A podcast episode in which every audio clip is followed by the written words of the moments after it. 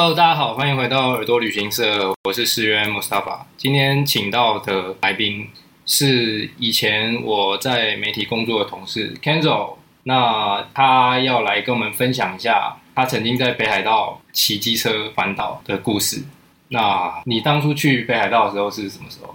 大概是十多年前，十多年前，二零一零年的时候，大二的时候。所以那个时候是自己去嘛？那个时候是跟我的表哥一起去。哦，你们的旅程是先到日本的其他地方吗？还是就直接去北海道骑车？我们先到日本其他地方，因为我们那个其实不算是真的旅行。因为我们那个时候其实是因为我对于有机农业有蛮高的兴趣，哦，对，因为我觉得我们现代人的这个饮食跟土地缺乏连接，因为我们中间经过层层食品加工啊，我们不知道食物是从哪里来的，然后我一直很想要亲自就是去体验那个跟土地的连接，就是好，我今天吃的东西是我早上我亲自采收下来的东西，没有经过任何。第三方的处理，直接就进到我身体里面。我想要体验这种有机农法的精神，我想要学习这方面的知识，所以我就去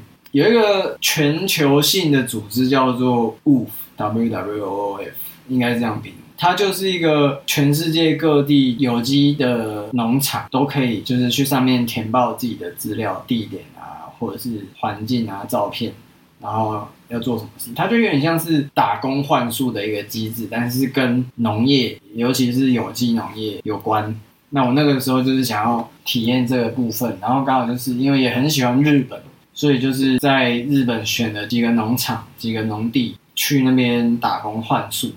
所以严格来说，没有什么旅行，所谓狭义的旅行的那种行程比较像是在当地生活。嗯哼。就是我真的就是走进一个日本的一个深山里面的农庄，然后我就是跟他们生活在一起，直接体验最原汁原味的日本的当地的生活，尤其是农村的生活。所以那个时候，先在本岛的岐阜县哦，基辅对，然后在那边的农场待了一阵子。那个第一个农场的主人是一个阿姨，单身的中年阿姨，然后她就是一个小小的农地，但是就是该有的都有，就小农啦。然后后来有到另外一个规模比较大的农地，有点忘记那个在哪，但是本岛我们待了两个农地，然后最后才到北海道农场，所以总共待了三个不同的地方。然后在北海道农场工作结束之后。就是在回台湾之前，才决定花一个礼拜的时间骑摩托车环北海道一圈这样。OK，所以其实整个日本旅程里面，骑车只是最后跟最小的一部分，但是却成为你人生中永远难忘的回忆跟经历。对，那个部分当然是特别难忘的部分，但其实在日本生活那段时间，不管是在农场的工作，或者是跟当地人过一样的生活，那种感觉其实也都还蛮难忘的。就是我也接生过小牛啊，然后播种啊、除草啊，各种农地的工作，就是都没做过的事情。然后看着他们的那个农法，甚至是他们连那个厕所都不是一般的那种冲水马桶，他们是用那种生殖的那种，你大小便完要用木屑哦去吸味道，木屑，然后你要。几铲木屑倒进马桶里面啊，uh-huh. 是会再运用成肥料，对，来种出我们可能下一餐、下几餐要吃的东西啊。Uh-huh. 所以它是一个很有永续哲学意义的地方。我那时候看到那个马桶所有买卖，就是觉得说，哇，竟然有这种对于自然环境、对于资源、对于自己排泄物的尊重。重点是那个厕所完全不臭不脏，就是里面都是木屑的香味。哦。因为一般的那种抽水式马桶或者是厕所，就是一般的那种卫浴马桶，其实你没有很勤的去打扫的话，那就还是会有味道。对。但其实那个厕所真的是我有史以来用过最特别的厕所，然后我每天用，很爽，很特别的经验。虽然没有免治马桶，但是还是用的很爽。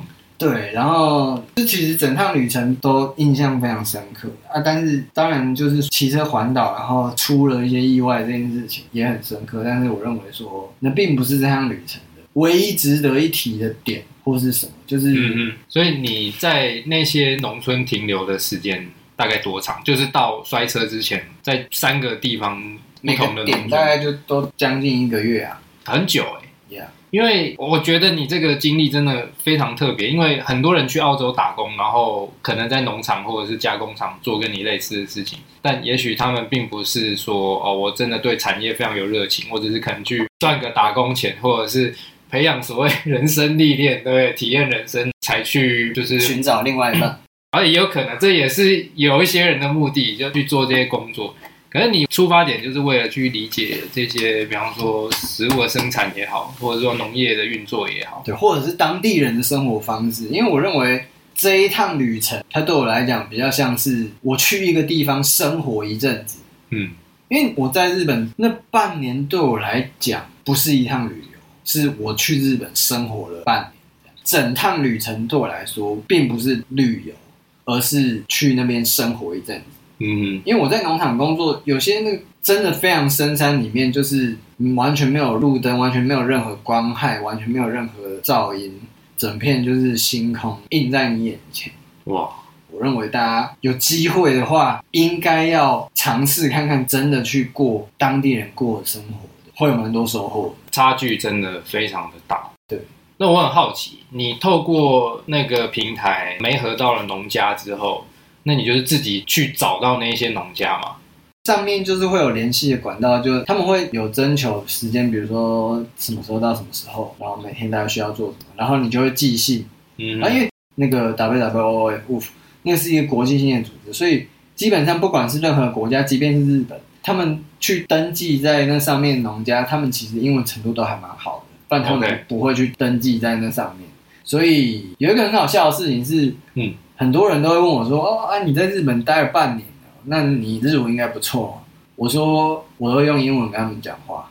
去日本半年之后，我英文反而变好，日文反倒没有学到太多。这样哦，对，因为我跟农场的主人都是用英文讲话，因为他们英文都很好。哇，就是那种日本那种乡下，就是农村女性，然后她跟你说一口流利的英文，就是非常标准美式英文的那种口音。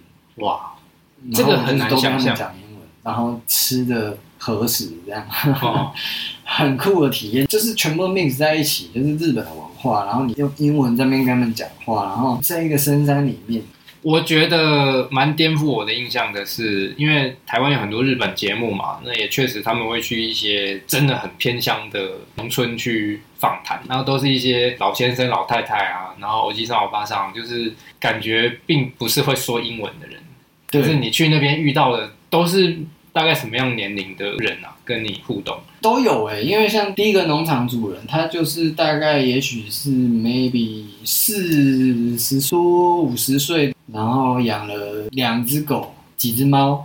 我觉得他很像那种隐士的感觉啊，uh huh. 他应该是有一些历练之后，就是最后决定过的这种生活这样，回归农村的对。对，因为他的英文程度非常好，而且他因为他那个是长期招募嘛，啊哈、uh。所以我们那个时候一起工作的还有来自德国，然后有的来自英国的人，嗯嗯。然后因为像我们就待一个月，但是他们那个是长期刊登在那上面，所以他们一年可能要接触到非常非常多的外国人。我相信农场主人他们应该也是从中有很多不同的体验，这样就是跟来自世界各地人交流日本的文化，然后也了解在农场帮忙的这些人的国家的文化。不管是对农场主人，或者是对我们这些去打工换宿人来说，我觉得这是一个还蛮奇妙的一个体验。嗯哼，那通常你们的工作是怎么分配的？就是他叫我们做什么，我们就做什么。哦，那其实农村的工作其实很单纯，就是像比如说除草、播种，比如说采收，我们要采收包心菜。嗯嗯，或者是我们要帮牛清大便，或者要搬什么东西。嗯施个肥，大概就是类似这样农务。所以你在台湾的时候有体验过这些事情吗？从来没有啊！我在台湾的时候就是一个在都市长大的大学生啊。我老家是务农没有错，但是后来就是已经也没有在务农，农地就是放在那边，嗯，没有在生产，然后农地就变成小时候小朋友玩的地方而已。所以对，我是在乡村长大没有错，但我没有体验过真正农村的生活，或者说。农务这件事情是从来没有体验过，是在日本才真正了解到哦，所谓农务到底是在做什么，农业到底是怎么样。对，呃，这一些务农的经验对你后来大概造成了哪一些影响？比方说，你看待自然环境，或者说看待呃我们吃的东西，有什么具体的想法上的改变吗？或者是冲击之类？啊，非常大啊，非常大，就是因为我觉得说，你看到那个食物的原型，因为日本的文化，他们其实是对于饮食、对于农产品，他们是非常尊敬。大家应该都知道，就是日本的。他们吃饭之前一定都会感谢嘛，いただきます，就是，嗯、然后吃饱了就是，おじそうさまでした，就是他们都会有一个这样的仪式，感谢这一顿来到我面前的食物，然后我吃饱了，对于我今天吃下去的这些东西，我心怀感恩。他们其实都是有这个仪式感， 他们不管是在都市里或者在农村，他们是因为他们日本就是农业立国嘛，某种程度，对，那其实他们这个文化是根深蒂固在他们国家的 DNA。他们对于饮食这块是非非常的尊敬，我可以感受到那个态度，然后对我想法最直接的冲击，就是像是说整个永续的利用，比如说我刚刚有讲到，就是上的那个厕所不是抽水马桶，那个就对我观念产生非常大的冲击啊，因为我们一般上厕所，我们会认为说那个就是恶心的东西、脏的东西。但是讲真的，那个东西是可以循环被利用，因为那个排泄物就是我们吃下去的东西嘛。对。那那些东西，我们再把它运用到我们下一顿要吃的东西上面，这个永续的哲学对我来讲印象深刻。然后再来就是，因为我们现在大部分我们每一餐我们吃的东西都是已经处理好了，肉都是已经切好了。你不会看到一只鸡的头或什么，那当然可能有啦，有些卖鸡冠的烤鸡、全鸡，对对对之类的。但是因为我们去超市买或什么，那个都是已经屠宰好的，都是已经切片好的，蔬菜都是处理过的，就是那个东西就是我们买来填饱肚子。嗯、我们对于这些东西没有太大的想法，或者是太多的感情。I don't care，谁种的不重要，就是最便宜的，或者是我觉得看起来新鲜、适合我拿来做这一餐料理的，我就做。我不会去想说这个东西是谁种的，是从哪一片土地出来的。比如说这个蔬菜是屏东的哪里，或者是我买的这一盒香菇、蘑菇是从可能台中新社的某个地方。就是我开始会，我从日本回来之后，非常明显我会去在意产地这件事情。就是我以前是 I don't care，就是我去超市买，我就看顺眼就买嘛。一大部分人其实也是这样。对。但是现在我我只要去超市买产品。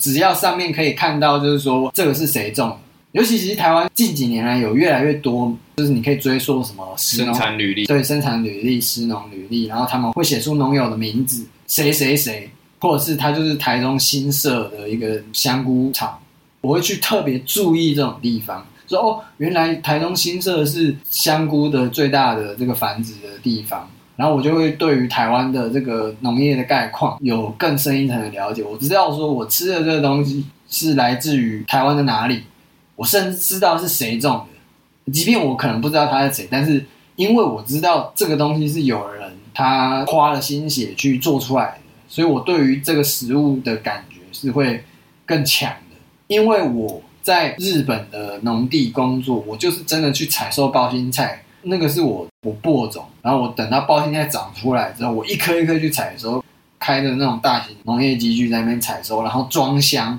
然后运到农会，整个生产流程，这一颗包心菜从种子的阶段到最后出货到农会装箱，我全程参与，这个体验对我来讲是非常非常珍贵的体验，它就是完全的改变了我对于食材、对于我们吃的东西的看法。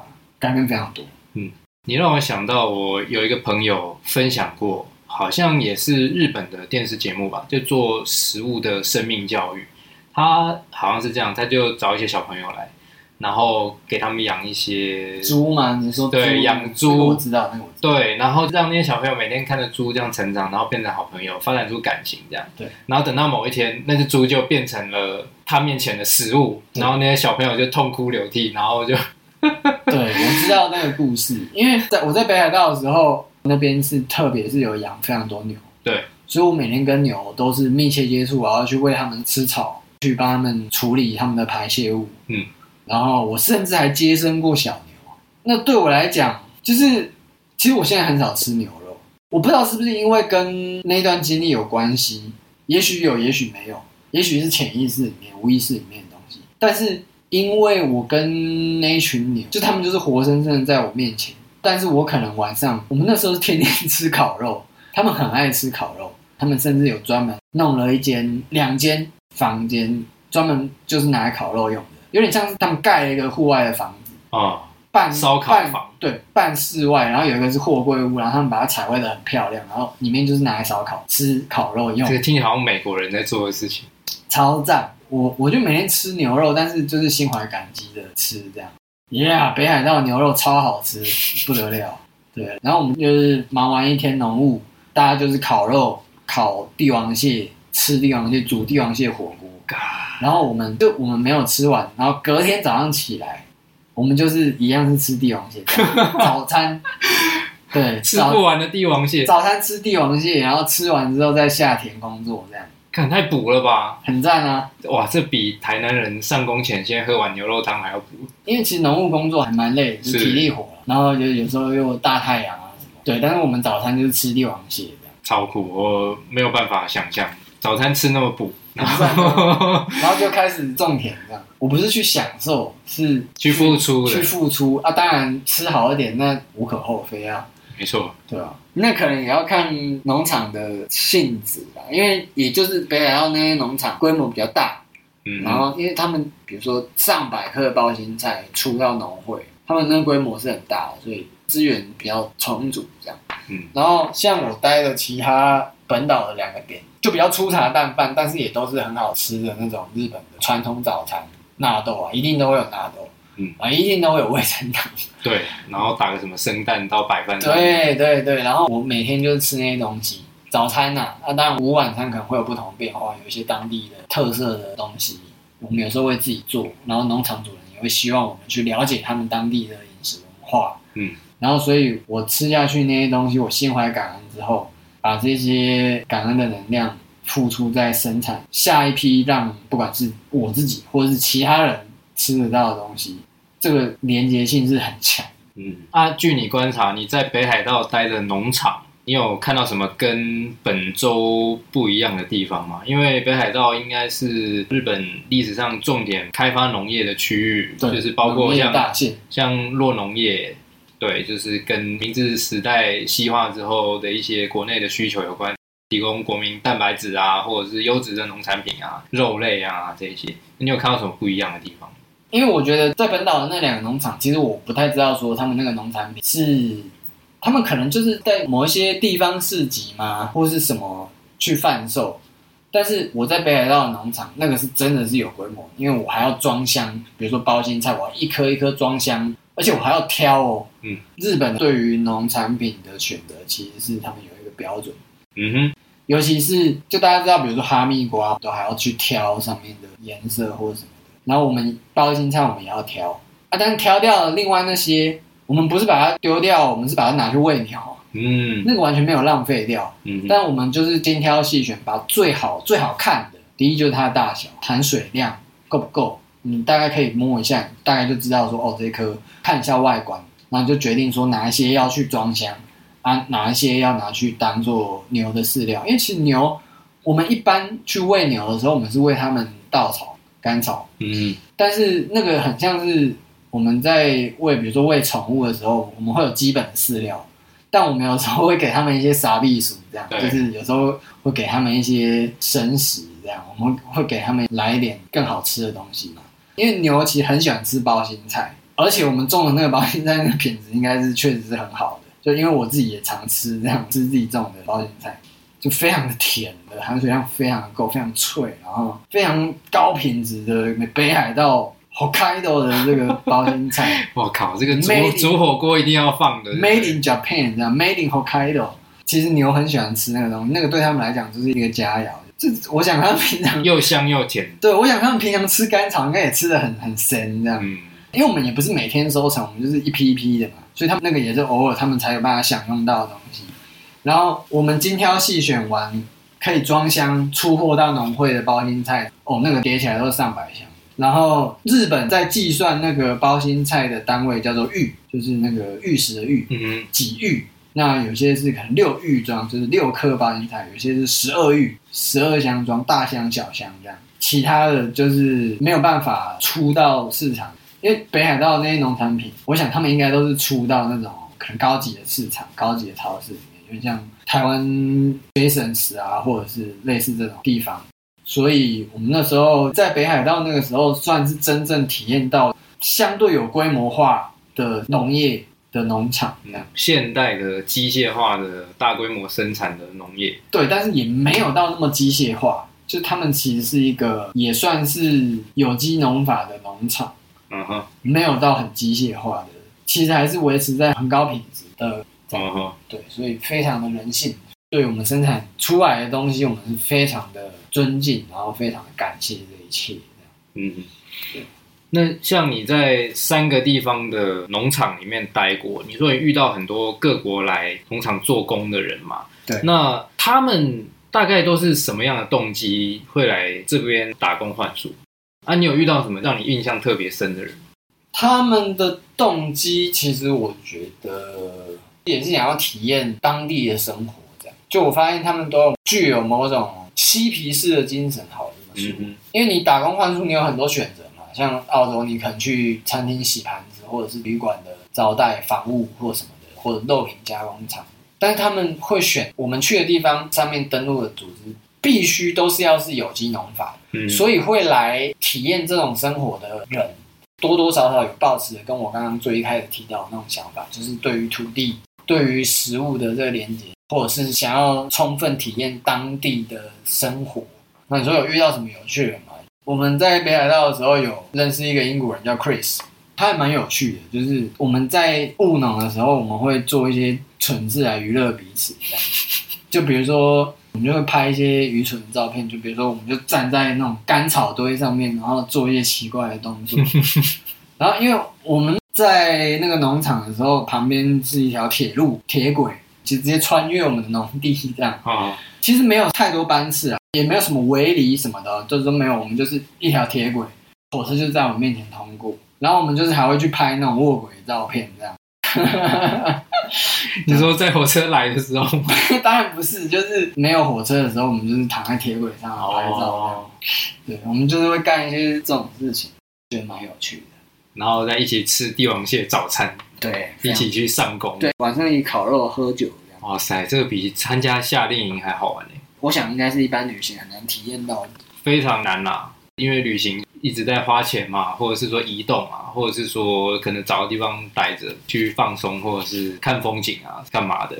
不错，就是很多元的体验。我想现在旅行的风格也越来越多元了，也有很多人就是往山里面跑啊，或者是往自然环境里面跑。也许大家也可以真的多考虑一下。尝试摆脱都市这种舒服的地方，就是难得到一个国家，也可以看看它的自然景观啊，或者是一些独特的风土人情的地方。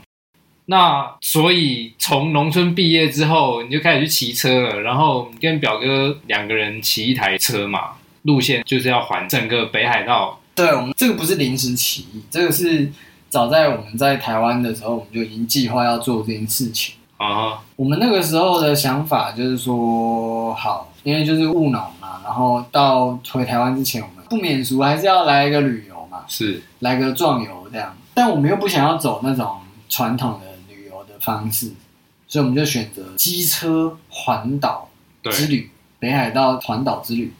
然后因为我跟我表哥都是喜欢骑车的人，很享受那种乘风的那种自由感，那跟开车蛮不一样的。嗯。然后日本的机车文化很特别，因为日本其实一般人不会骑机车，因为他们的汽车太便宜，很好买，每个人都是开车。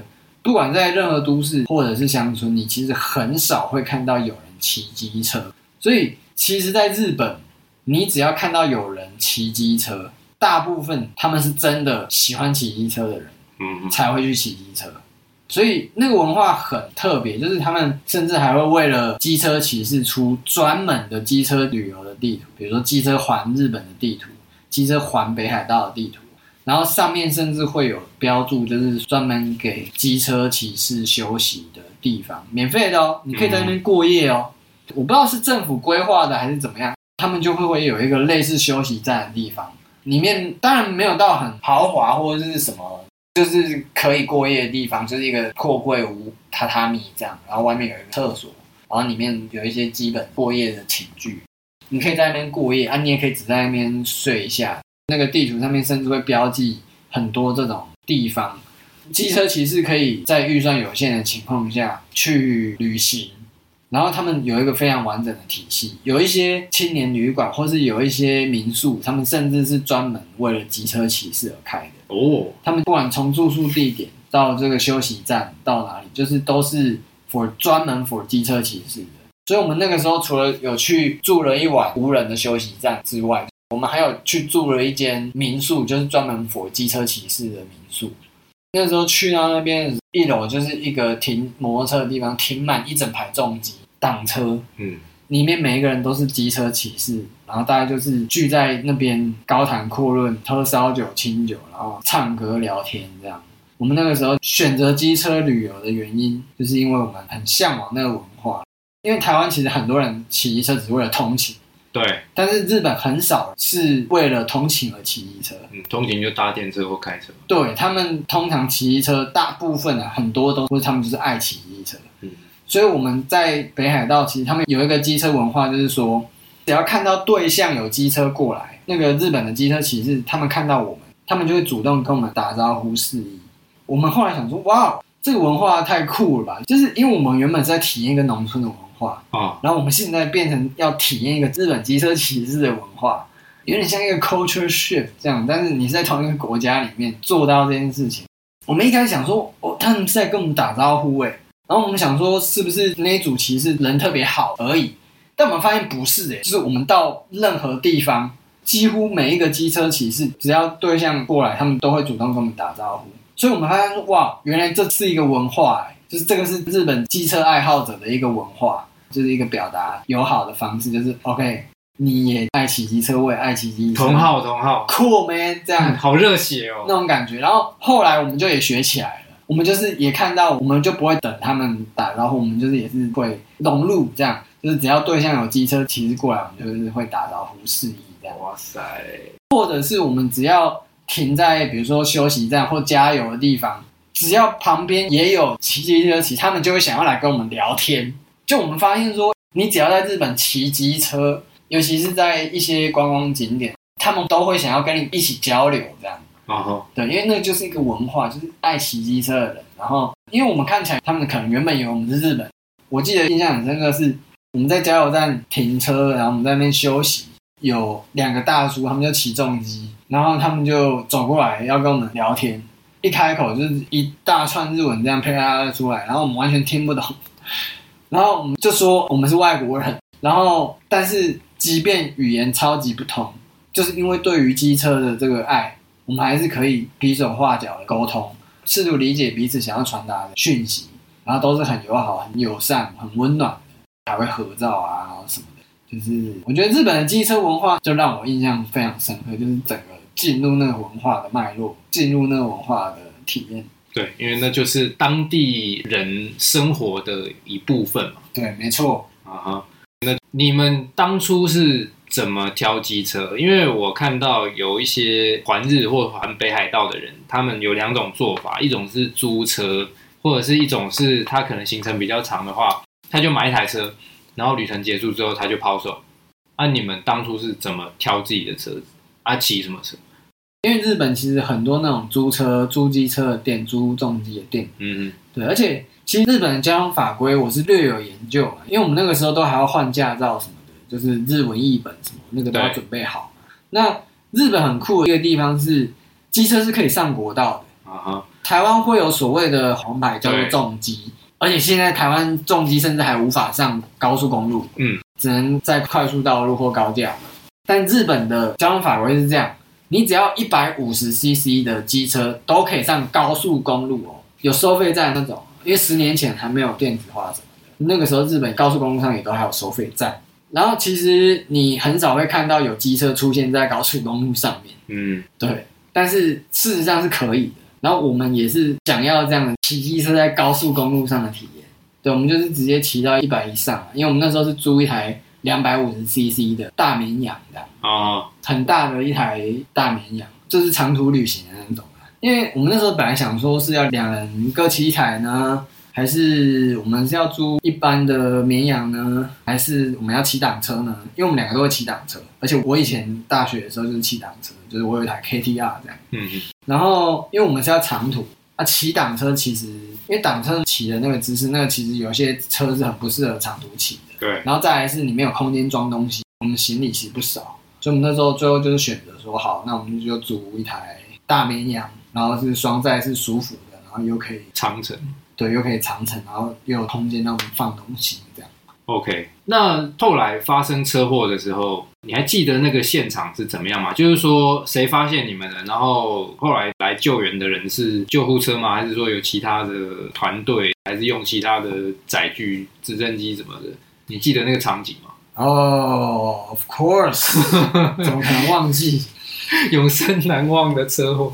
那个时候是这样，因为我们出事的那一天的隔天，我们就要准备回札幌啊。Oh. 然后准备从那个新千岁机场要搭回台湾的班机，结束这一趟完美的旅程。那个时候是这样想。然后，但是因为那个是已经到最后一天了，因为北海道他们环岛有一个那个环岛计划，嗯，就是他们各个加油站会有那个旗子，你去每一个东南西北的不同加油站，它会有不同颜色的旗子，所以我们还甚至是去特意收集那个旗子。来证明说我们环岛北海道一圈哦，他们有设计这样子的，有点类似一个收集收集信物这样。对对对对对，然后我们就是有去各个加油站拿那些不同颜色、不同地点的旗子，然后我们都收集满了，然后呢，哦，要最后要准备回台湾，因为我们真的就是绕很大一圈，就是我们。最南端、最东端、最北端、最西端都有去，东南西北最极点四个极点都有去。嗯，我甚至在我生日当天，就是在日本最北端的点，然后他们那边有一个到达证，你可以印一个到达证明书，就是日本最北端到达证，然后上面戳记就是当天的日期，然后当天就是我生日。哦。然后那个地点它会有一个石碑，有点像金字塔形的，然后就会写一个日本最北端。那个就是一片海嘛，然后你其实可以隐隐约约看到，可能是俄罗斯的岛或者是库页岛之类的，其实是可以看得到的。然后印的那个到达证明，收集了那些旗子，然后哇，就准备要回台湾，就是啊，一切都丰盛。但是因为我们行程排的太赶，因为我在环日本之前我就环过台湾，环台湾一圈的时候我花了七天，在北海道的时候我也花了七天，但是重点是。北海道是台湾的快四倍大，嗯，然后我用了一样的时间，嗯，所以就可以想象说，我们花了多少时间在骑车这件事情上面。对，但因为骑在日本骑车是一件很享受的事情，很舒服的事情，尤其在北海道，本岛我就不清楚了。但北海道骑车是一个极其，因为没有什么车，然后大家交通那个礼让都是非常友善，而且汽车驾驶也都是非常友善，那个道路的交通的礼仪，哦，真的是。没有看过这么友善的国家，然后你完全不会有任何路怒的情况出现，就是想说，干这个驾驶在冲跟小，就完全不会有。我在日本骑车那七天完全没有那种感觉啊。然后我们在骑车的时候也不觉得自己在赶路或什么，因为北海道的路就是就如诗如画，你们就是公路之旅。然后我们骑在雾中，然后旁边就是山崖，然后哇。然后有海海对，然后穿梭在田野之间，薰衣草田那样，那个真的是我们花了很多时间在骑车，但是骑车是一件很享受的事情啊、嗯，因为日本的路非常品质非常好，柏油路没有任何坑洞，然后甚至在北海道，在北海道那个路的品质是非常非常好的，非常非常享受的骑车，舒适的环境，我真的诚心推荐喜欢骑车的人，这辈子务必。一定要去北海道骑一次看看啊，非常棒！你如果真的喜欢骑车的人，你推荐去做这件事情啊。我有听人说冲绳也很舒服，下次我要找一个 在冲绳环过岛的骑车的人来。对，因为即便是我在日本出了严重的车祸，非常严重，这个细节晚点再讲。不过我要强调的就是说，即便因为这样，我还是会想要在某个时间点，我会再想要回去一次，完成当年没有。未尽圆满结束的旅程，我会想要再去一次，再做同样的事情，嗯，然后重温当时的那些地点，我相信很多感触应该会跑出来，而且我一直很想要做这件事情。就我自从十年前出了车祸之后，心心念念的一直就是完成这件事情，这是我的一个 bucket list。天哪，这样。好，那现在再讲到就是说，当时虽然骑车很享受，但是因为你毕竟你需要维持精力，你必须要 hold 住嘛。那其实行程确实安排有点紧凑，我们有时候甚至是为了从某个点到某个点，我们很早就要起来，可能就是因为睡眠不足，就是要回台湾的前两天吧。然后在我记得也是在一个山区，我们在骑一个山路。因为我跟我表哥是这样，我们是轮流，就是谁觉得然后休息一下，我们就换手。然后那个时候我刚好是在后座，我就是已经睡着，对，我完全是睡着。然后等我醒来的时候，事情已经发生哦，所以我完全不知道当下是怎么样情况哦。但是据我所知，不是撞到任何东西或什么，就是我表哥他也精神恍惚了一下，然后就自摔哦。然后也没有被什么东西撞到，也没有怎么样。但就是等到我清醒恢复意识的时候，我已经跌到山谷底下，然后脚已经断掉，我可以看到我的骨头插出来，就看到我脚整个变形，开放性骨折。所以我当下其实我前一秒还在睡觉，还在梦境中，我下一秒已经就是 我怎么在山谷，我怎么跌坐在山壁下，然后我的安全帽已经喷飞哦，好险！我们那时候戴全罩式安全帽，所以可见那个撞击力道之大。我整个人从一般道路被喷飞到山坡边呢，然后你头是完整的，我头是完整的，有外伤吗？没有，完全没有任何外伤。哇，非常幸运。然后我清醒的那一刻，旁边就是树啊，然后安全帽已经飞到不知道哪里去。就是我想说，哇，what the fuck，就是现在发生什么事情？然后我就意识到说，非常非常严重。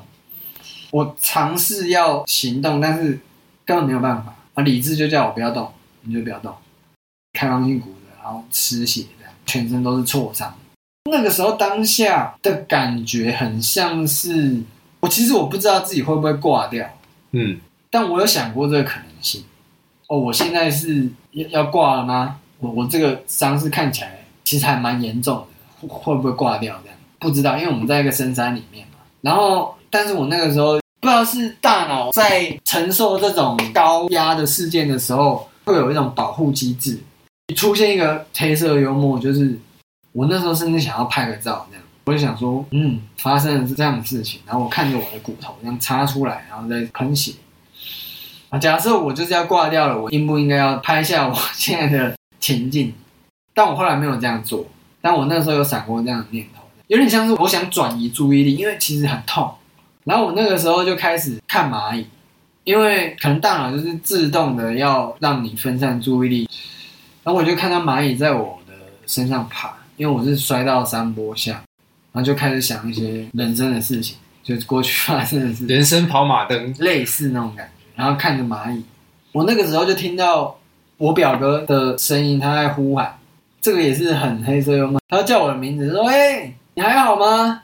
我会看看我插出来的骨头，然后我就说：“当然不好啊。” 我们就在那边苦中作乐那样。我那时候其实不知道他的伤势怎么样，但我知道他也受伤，但他应该是跌倒在马路上，因为我们完全看不到彼此，嗯，而且距离好像，因为我好像飞蛮高蛮远，我们要这样大声呼喊才有办法沟通，但都还是听得到彼此的讲话。然后后来山路那边刚好有日本当地人经过，然后就赶快帮我们叫救护车。但其实那个过程。我不知道实际到底过了多久，但是因为我受伤那个当下，我觉得过了超久。嗯，在那个当下之中，就时间特别漫长。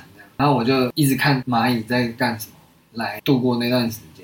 因为我其实是跌落在蛮陡峭的山坡上面，但我没有完全摔下去，我就是卡在树边。然后他们就是好几个日本的救难队弄了那种担架，然后哦，那个部分非常痛苦，就他们要先把你的脚固定起来。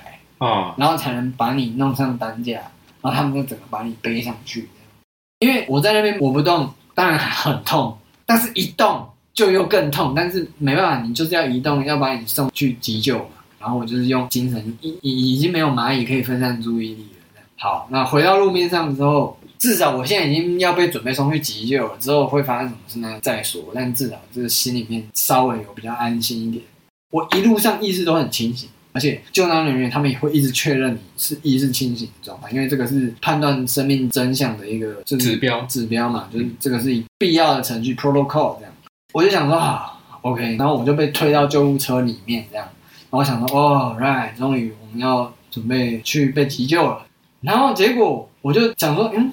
为什么救护车一直不出发？这样我想说在等什么？我就是伤势还蛮严重的，因为我那时候躺着，我看不到外面是怎么样，但是我就是 有听到那个螺旋桨嘘嘘嘘嘘直升机的声音。我想说，what？OK，他们认为我伤势严重到要出动直升机，应该是经过某种检伤的程序，就是认为我伤是蛮严重，因为北海道很大，嗯，那他们要把我送到最好的医院。而且是要用很快的速度送到最好的医院，来拯救我的小命，这样。